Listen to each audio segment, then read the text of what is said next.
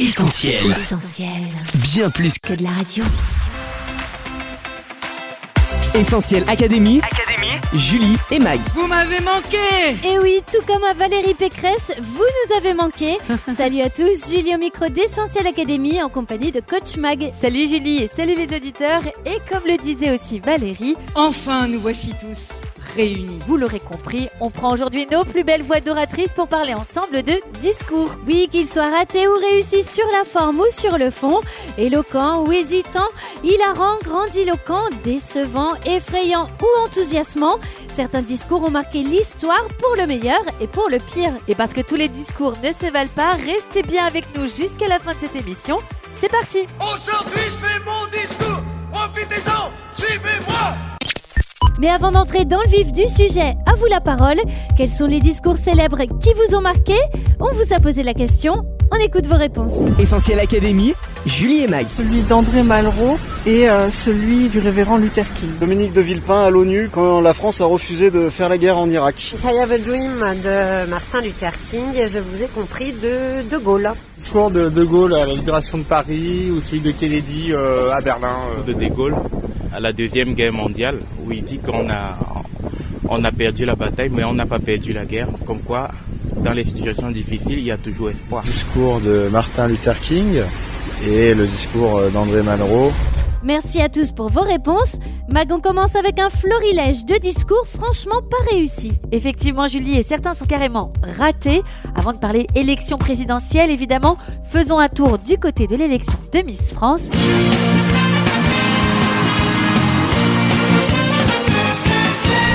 Côtés de Jean-Pierre Foucault, ça commence parfois pas super bien. Alors bonsoir Jean-Pierre, bonsoir mesdames et messieurs les membres du jury. Et ça peut finir aussi en queue de poisson. Et ce que mes passions, ce que j'aime particulièrement, j'ai que 19 ans, mais ce que je peux vous dire, ce que j'aime, c'est vous, c'est le contact, c'est c'est tout ça. Eh bien, c'est déjà pas mal tout ça. Surtout que soyons honnêtes, le discours est un exercice pas évident, n'est-ce pas Sophie Marceau? Alors j'ai fait 18 discours, j'en ai écrit 5. On m'en a remis un tout à l'heure il y a 5 minutes. Il aurait mieux valu que Sophie lit ce discours pour remettre la palme d'or. En tout cas, je serai très heureuse pour le bienheureux qui aura ce soir cette palme d'or et qui nous rappelleront euh, tous ceux qui ont eu la palme d'or et tous ceux aussi qui ne l'ont pas eu mais qui ont accompagné le cinéma, qui ont fait le cinéma et qui et c'est important. Important de noter qu'en politique, il y a aussi de beaux loupés. On pense au récent meeting parisien de Valérie Pécresse où la candidate à la présidentielle ne s'est pas montrée très à l'aise. Nous devons travailler plus. Et oui, l'art oratoire, ça se travaille et on peut progresser. Emmanuel Macron en est la preuve, lui qui en 2016 était un peu trop enflammé. Ce que je veux, c'est que vous, partout, vous alliez le faire gagner. Parce que c'est notre projet. Vive la République. Vive la France. Enfin, en bonus, voici quelques petits trucs pour rater un discours. Comme Theresa May, ne ménagez pas votre voix.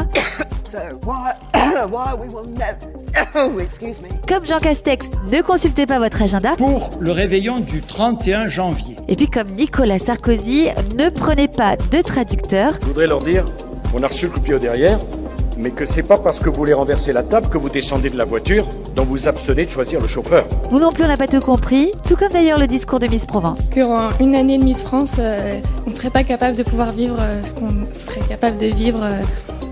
Essentiel Académie. Julie et Mag. Coach, si les discours qui suivent ne sont pas ratés du point de vue de la forme, leur contenu est quant à lui terrible et a conduit au pire. Et en effet, Julie, on pense au discours esclavagiste comme celui de William Lynch. En 1712, celui-ci explique comment parvenir à contrôler ses esclaves en suscitant chez eux la peur, la méfiance et la jalousie. Bien plus tard, c'est un autre discours effroyable qui résonne cette fois-ci en Allemagne, prononcé par Hitler le 30 janvier 1939 devant le Reichstag. Ce discours est un moment tristement clé dans l'histoire de la Shoah, puisque l'expression de la haine antisémite du Führer prend une nouvelle tournure et que le projet génocidaire est formulé très explicitement. L'année suivante, c'est le choc sur les ondes françaises à l'écoute du discours du maréchal Pétain annonçant officiellement la collaboration avec l'Allemagne nazie. C'est librement que je me suis rendu à l'invitation du Führer. Je n'ai subi de sa part aucun diktat, aucune pression. Une collaboration a été envisagée entre nos deux pays. J'en ai accepté le principe. Au mois d'août 1945, Harry Truman, alors président des États-Unis, annonce l'explosion de la bombe atomique à Hiroshima. A short time ago, an American airplane dropped one bomb on Hiroshima. Il informe également qu'une seconde bombe sera utilisée. Et des discours qui ont l'effet d'une bombe, il y en a encore bien d'autres aujourd'hui. Trump aux États-Unis, Orban en Hongrie, Wilders aux Pays-Bas ou Le Pen en France. En 2017, Amnesty International accusait tous ces leaders de propager un discours de haine dans leur pays. À l'inverse, Mag, il y a les discours qui prônent la paix et insufflent l'espoir. Oui, Julie, un jour viendra où vous ne ferez plus la guerre, un jour viendra où vous ne lèverez plus d'hommes d'armes les uns contre les autres. C'est le discours enflammé de Victor Hugo en 1849 en faveur de la paix universelle. Depuis, plusieurs prix Nobel de la paix se sont illustrés par leur discours. On pense à la jeune pakistanaise Malala. One child, one teacher, one book and one pen can change the world. Ou encore au docteur Denis Mukwege. Ayons le courage de reconnaître nos erreurs du passé. Ayons le courage de dire la vérité et effectuer le travail de mémoire.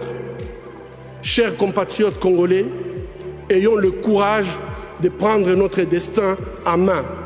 Construisons la paix. Un discours pacifique, tout comme celui de Martin Luther King en 1963, se dressant contre la ségrégation raciale aux États-Unis, et qui inspirera 45 ans plus tard un autre discours célèbre, celui de Barack Obama. Yes, we can. Même combat pour l'égalité et la liberté, et un discours tout aussi éloquent, celui de Nelson Mandela lors de son investiture en 1994.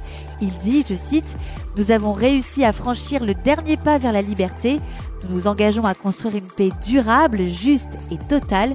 Nous avons triomphé dans notre effort pour insuffler l'espoir dans le cœur de millions de nos concitoyens. Mukwege au Congo, Luther King aux États-Unis, Mandela en Afrique du Sud. En France, c'est la voix du général de Gaulle qui résonne encore jusqu'à nous, Mag. Oui, avec bien sûr le discours résistant qu'il prononce sur les ondes radio de la BBC le 18 juin 1940. J'invite tous les Français qui veulent rester libres à m'écouter et à me suivre. Mais le général ne sera pas avare en discours marquants et en phrases clés. À la libération. Paris martyrisé, mais Paris libéré. En faveur de l'autodétermination de l'Algérie. Je vous ai compris Ou du Québec libre. Vive le Québec libre Plus près de nous enfin, on retient le discours marquant de Robert Badinter en faveur de l'abolition de la peine de mort. Demain, grâce à vous, la justice française ne sera plus une justice qui tue. Essentiel Académie, Julie et Mag. Malheureusement, aussi beau et éloquent qu'ils soient, les discours n'ont pas toujours les effets escomptés. Le cinéma, lui, nous offre heureusement de beaux discours aux effets toujours parfaits. Et oui, Julie, quand ils sont utilisés au bon moment, les plus grands discours de cinéma savent galvaniser les spectateurs et renforcer leur lien émotionnel avec l'intrigue. On évoquait tout à l'heure les discours résistants à la radio. Celui du roi George VI, prononcé également sur la BBC en 1939, a fait l'objet d'un film multi-récompensé, sorti en 2011. Il montre comment un roi timide et très peu à l'aise pour s'exprimer en public parvient à vaincre son bégaiement pour prononcer un discours crucial. Nous voici plongés de force dans ce conflit. Car nous sommes tenus de nous dresser contre un principe le discours d'un roi, une prise de position contre l'Allemagne nazie, qu'on retrouve aussi dans le final du dictateur de Charlie Chaplin. Je dis à tous ceux qui m'entendent, ne désespérez pas. Gardez espoir, continuez à se battre. Voilà comment les chefs militaires encouragent eux aussi leurs troupes, que ce soit Aragorn dans la bataille finale du retour du roi. Je vous ordonne de tenir Homme de l'Ouest Le lieutenant-colonel Harold Moore à ses soldats parachutés au Vietnam dans Nous étions soldats. Nous partons pour la vallée de l'ombre de la mort, où vous veillerez sur l'homme qui sera à côté de vous, tout comme lui veillera sur vous. Ou encore le roi Léonidas à ses Spartiates dans 300. Pas de retraite, pas de reddition, c'est cela, la loi de Sparte. Et puis l'appel est souvent lancé au nom de la liberté. C'est le cas dans Independence Day. Vous allez une fois de plus devoir défendre notre liberté. Non pas de la tyrannie, de l'oppression, de la persécution, mais de l'anéantissement. Et dans le discours qui passe sur toutes les chaînes, dans V pour Vendetta. Cruauté et injustice, intolérance et oppression.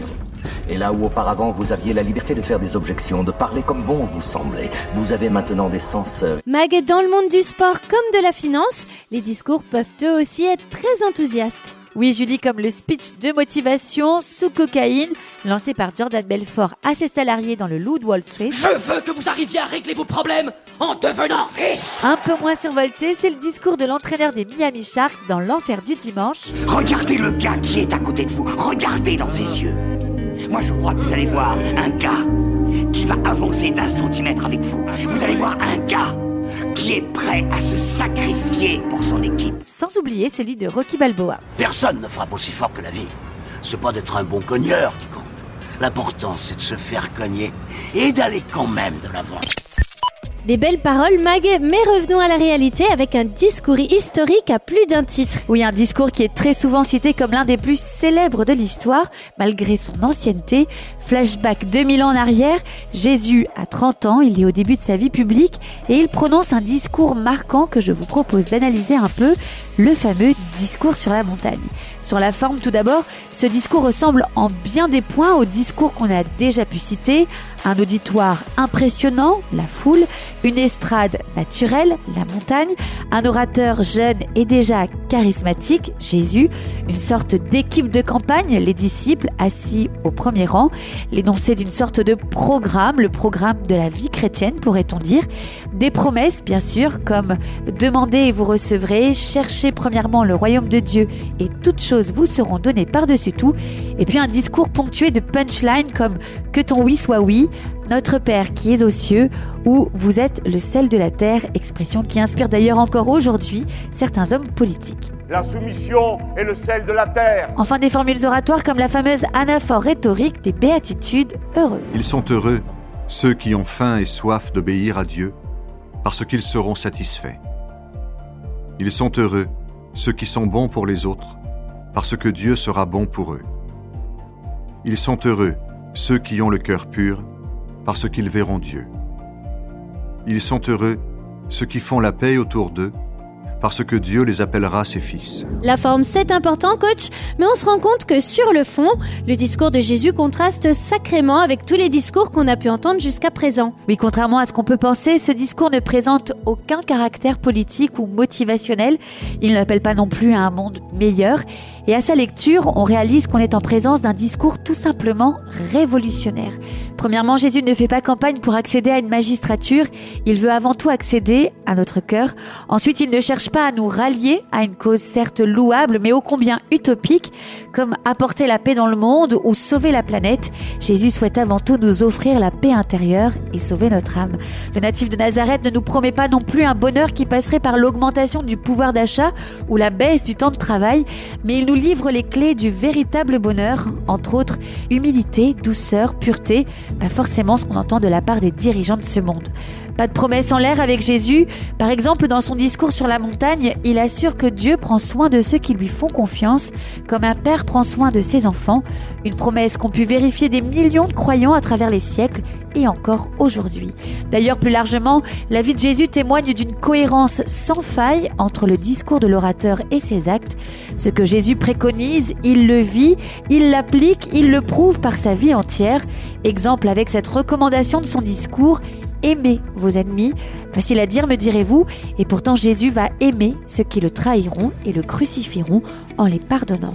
Enfin, Jésus n'est pas un dirigeant de parti ni un nationaliste. Il est juif, mais son message s'adresse à tous, sans considération d'origine, de religion ou de niveau social. Jésus transcende les frontières et les clivages humains pour poser les fondements d'un mouvement qui se répandra dans le monde entier, un nouveau chemin pour expérimenter un changement de cœur, recevoir une vie nouvelle et aimer son prochain comme soi-même, bien plus qu'un beau discours, des paroles qui peuvent tout changer. Essentiel Académie, Julie et Mag. Merci coach pour tous ces conseils.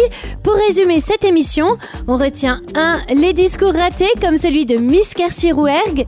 Je veux montrer à toute la France que j'adore de vivre et euh, je veux voir le bonheur dans chaque œil de, de chaque spectateur. Merci Miss Kersi. Deux, on retient aussi les discours effrayants, comme celui d'Hitler en 1939, mais aussi heureusement trois, celui de Denis Mukwege en faveur de la paix en RDC. 4. C'est le discours fictif du président des États-Unis face à la menace extraterrestre dans Independence Day. Enfin 5. Impossible de passer à côté du discours le plus bouleversant et véritablement porteur de changement, celui de Jésus. Pour le découvrir en intégralité, rendez-vous dans la Bible, Évangile de Matthieu, chapitres 5, 6 et 7. Essentiel Académie, Julie et Mag. Notre discours touche à sa fin. Merci à tous d'avoir été au rendez-vous.